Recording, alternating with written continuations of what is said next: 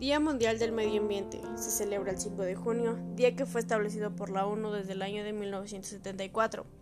Esto, con el fin de fomentar las acciones ambientales y sensibilizar a la población mundial. ¿No se han puesto a pensar qué pasaría si no mejoramos el cuidado del medio ambiente? Exacto, lo vamos a ir destruyendo poco a poco. Hasta cierto punto, el humano está destruyendo el planeta. Debemos concientizar, y cuidar el medio ambiente para que de esta manera las futuras generaciones tengan una forma de vida mejor. Hay demasiados esfuerzos que podemos hacer para hacer notar este cambio. El cuidado del medio ambiente y de los recursos naturales depende de cada uno de nosotros.